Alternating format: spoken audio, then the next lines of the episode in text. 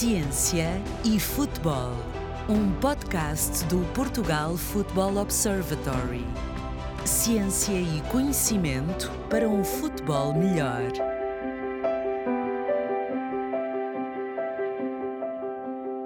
Bem-vindas e bem-vindos a mais um episódio do podcast Ciência e Futebol do Portugal Football Observatory. Luís Godinho, 36 anos, é árbitro da primeira categoria nacional desde 2015 e internacional desde 2017. Esteve muito recentemente na conferência Football Talks, num painel em que foi discutido o tempo útil de jogo, sendo esse justamente o tema do último trabalho do Portugal Football Observatory. É com naturalidade que o convidamos para esta edição do podcast. Luís, antes de mais, muito obrigado pela disponibilidade. Obrigado eu, bom dia, bom dia a todos. Eh, obrigado eu para, pelo convite, é um gosto imenso tanto, foi, foi um gosto estar no Futebol Talks e agora falar a conversa com o Alexandre, uma conversa sobre um tema eh, que acho que é muito pertinente que compete a todos nós, agentes do futebol, tentar uh, ultrapassar. Luís, eh, a que se deve, em sua opinião, o facto de Portugal apresentar médias de tempo útil de jogo inferiores ao das cinco principais ligas europeias e da Liga dos Campeões também? Eu acho que há, há, uma, há uma, uma, frase que nós costumamos dizer muito uh, que é cultural, digamos assim. E acho que passa mesmo por aí. Uma questão de, de cultura, de mentalidade, de quem aqui joga, de quem aqui dirige, de quem aqui treina. Por muito que na sua essência uma outra pessoa queira alterar alguma coisa, está intrínseco no nosso futebol a questão do tempo útil de jogo e da média, obviamente, não ser, não ser superior. Obviamente que ao longo dos anos temos vindo a notar claramente alguns sinais muito positivos nesse sentido, uh, não só por parte dos jogadores, como dos treinadores, como dos árbitros, que hoje em dia tomam medidas nesse sentido. Uh, mas uh, realmente acho que é isto, acho que porque as pessoas a questão todos, todos, em todas as ligas europeias há a questão do, do, do, do interesse do resultado, da vitória, da competição, dos objetivos, mas acho que tudo isso é possível se aliarmos a tudo, as nossas, os, os, nossos objetivos, se aliarmos a questão de, de mais tempo de jogo para o melhor espetáculo e por si só para uma venda de um, de um negócio, neste caso, de, de um futebol que nós, todos nós queremos uh, vender, passa a, a expressão, na, na, melhor da sua, no melhor do seu expoente. Por isso acho que é mesmo cultural. Acho que dificilmente vamos conseguir mudar este paradigma totalmente. Mas podemos, obviamente, melhorá-lo como temos vindo a melhorá-lo ultimamente. Uhum. Na Champions League, os jogos das equipas portuguesas que lá participam têm mais tempo útil do que os jogos que essas mesmas equipas realizam em Portugal. Porquê é que isto, na sua opinião, acontece? Maior qualidade das outras equipas também, dos jogadores, do modo geral? Melhores arbitragens também? Eu acho que aí vamos entroncar naquilo que eu há pouco dizia, que é mentalidades, cultura isto não precisamos de ir mais longe. Um jogador que jogue na, na Liga Portuguesa, que seja transferido para uma liga, para uma das cinco melhores ligas um, europeias, esse jogador vai alterar o seu comportamento em certos momentos do jogo. É notório, temos vários exemplos desses, basta uh, verificar e irmos aos arquivos de quando jogavam em Portugal e quando jogam fora. Será do jogador? Não sei. Será instruções? Também não sei. O que sei é que a mentalidade de jogar para o Campeonato Português e a mentalidade de jogar competições europeias tem o seu peso. E a minha questão, a minha questão não, aquilo que levanto é, é claramente a, a equipa, muitas vezes à qual contra nós jogamos. Ou seja, eh, jogamos contra uma equipa inglesa, uma equipa espanhola, uma equipa italiana, podemos perceber que essas equipas a todo momento querem jogar, jogar e jogar. E, e, temos exemplos crassos em que equipas estão a ganhar por 3, 2, uh, uma margem substancial no resultado e que continuam com o ritmo de jogo com o qual começaram. Uh, e isso obriga a que o adversário, quando é português, também tenha que ter esse andamento.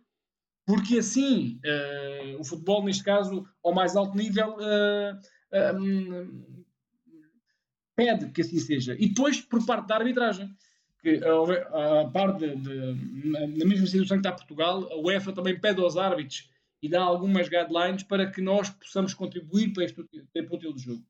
E a mensagem, muitas vezes, que passa na UEFA é a mesma que passa em Portugal. A questão está aqui é que, muitas vezes, o facto de ser o EFA uh, leva a que os intervenientes até pensem no, no, próprio, naquilo próprio que é o, o, a aplicação dessas mesmas guidelines e as levem mais a sério.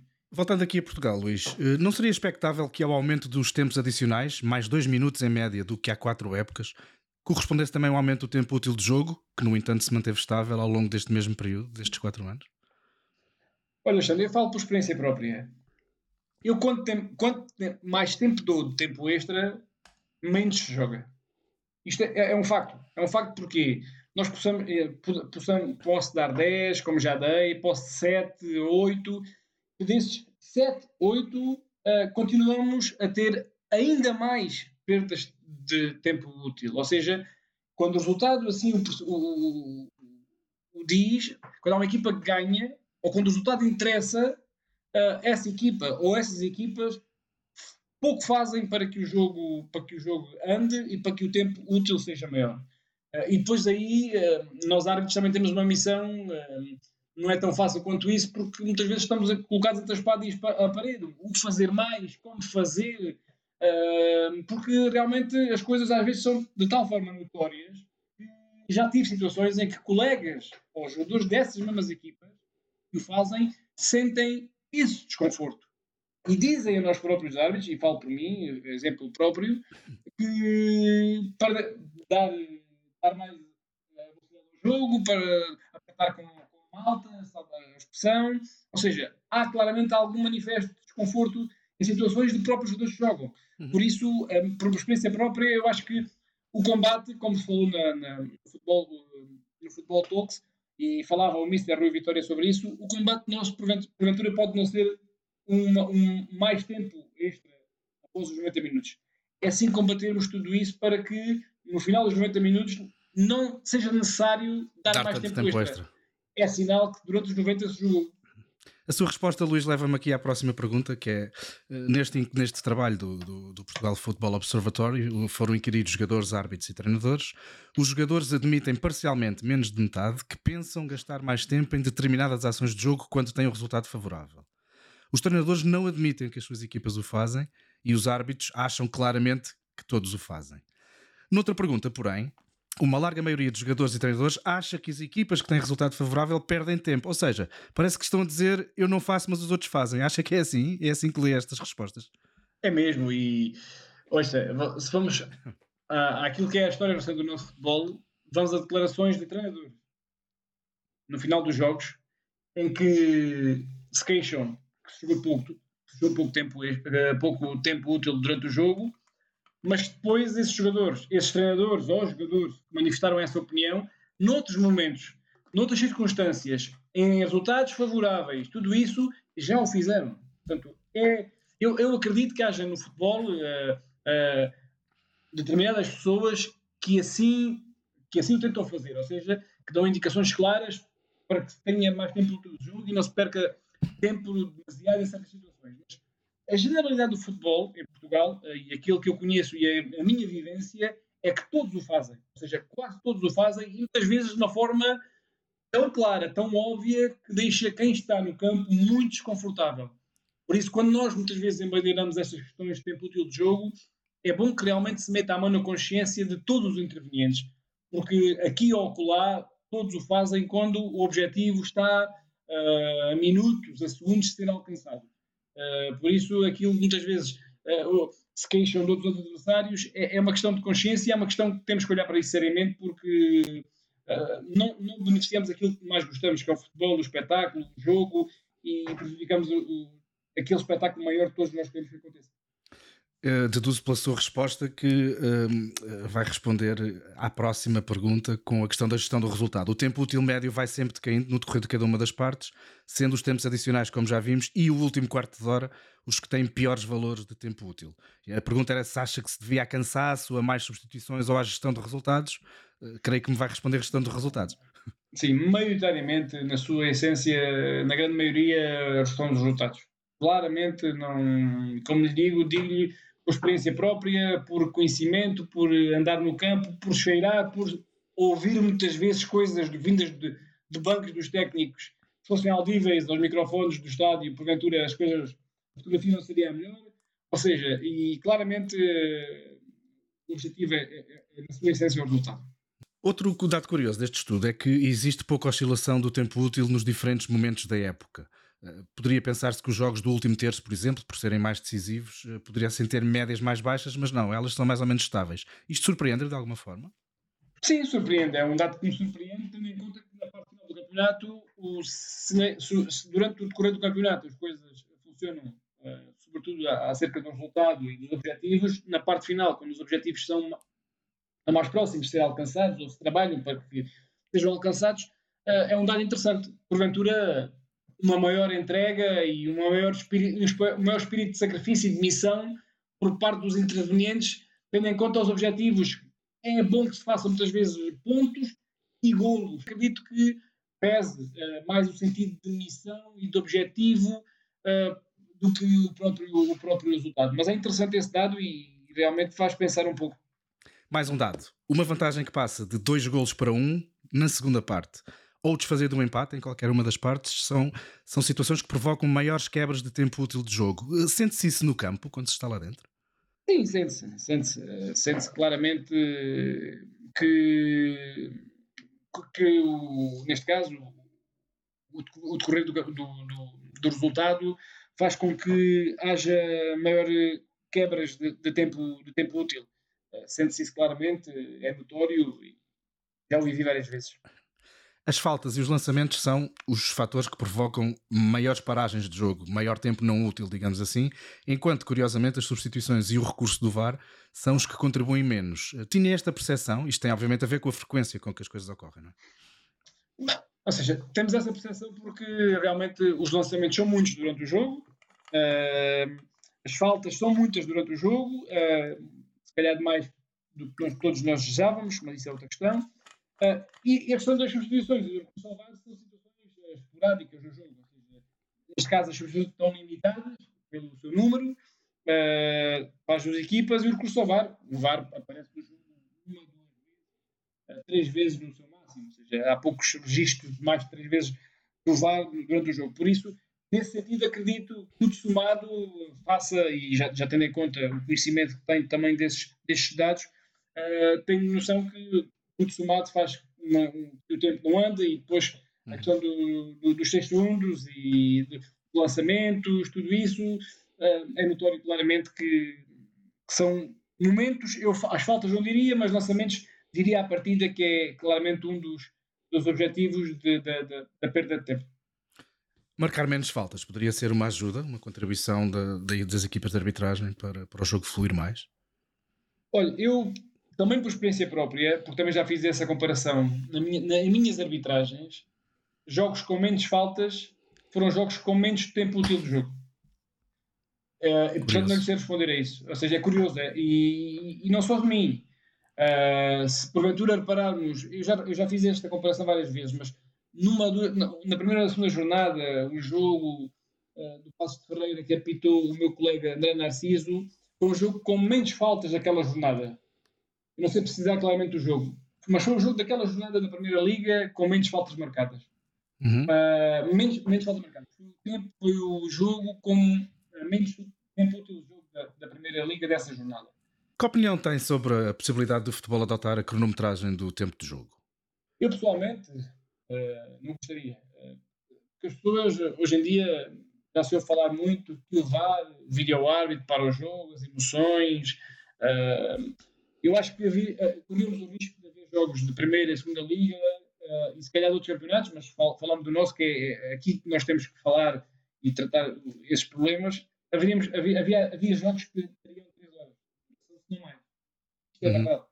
Ou seja, isto traria que uh, não traria emoção, trazia porventura, traria porventura um descontentamento, um aborrecimento. Mudar, mudaria o próprio jogo, a natureza do próprio Claramente. jogo cultura são coisas diferentes, estão já intrínsecas. Cronometrá-lo e pará-lo uh, traria, porventura, desvantagem àquilo que é o jogo. Não diga aquilo que era a qualidade depois do tempo e daquilo que é os resultados das equipas. Qual é a forma, Luís Godinho, de queimar tempo que mais pode irritar um árbitro dentro de campo?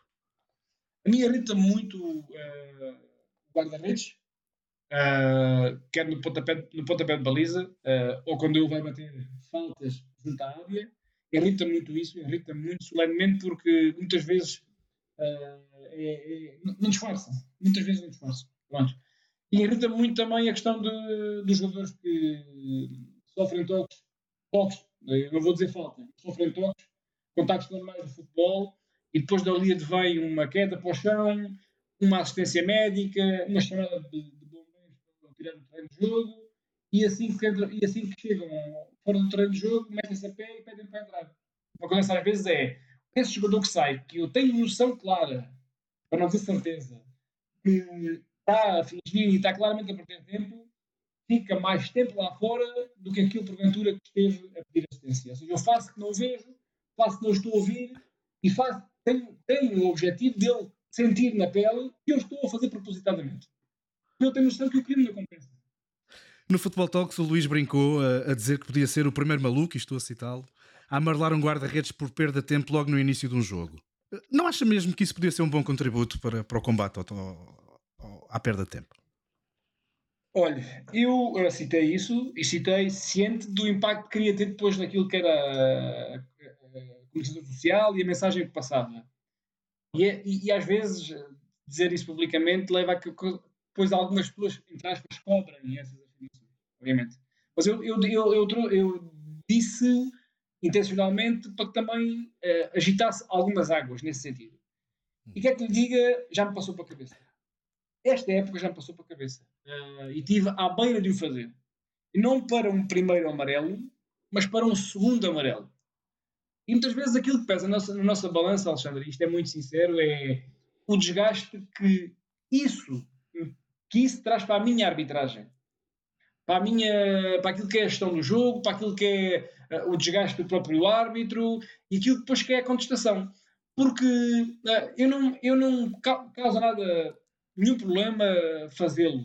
Aliás, como eu já lhe disse, tive a segundos de o fazer esta época por um segundo cartão amarelo. Uh, acho que perdi uma oportunidade, estou sincero. Já não época. Porque se sentir aquilo que senti naquele jogo, vou agir, não tenho que agir. Essa ação do árbitro, quando acontecer um dia, de um segundo cartão amarelo, vai fazer notícia, vai fazer moça e vai, se calhar, porventura, fazer com que as pessoas metam a mão na consciência sobre as ações que têm em campo. Luís Godinho, foi um prazer. Agradecer imenso esta, meu, esta, participação, este contributo para a discussão sobre um tema do tempo útil de jogo médio, eh, que faz também uh, o último estudo do Portugal Football Observatory. Uh, as maiores felicidades, Luís. Obrigado, Alexandre, pelo convite mais uma vez e felicitações pelo trabalho que tem vindo a desenvolver. Acho que é um trabalho que tem que ser uh, coordenado por uma instituição de grandeza como a Federação para que todos os intervenientes possam não só opinar, mas também fazer algo, fazer algo na realidade, no campo, para que se possa sentir depois que valeu a pena todo este esforço e este trabalho.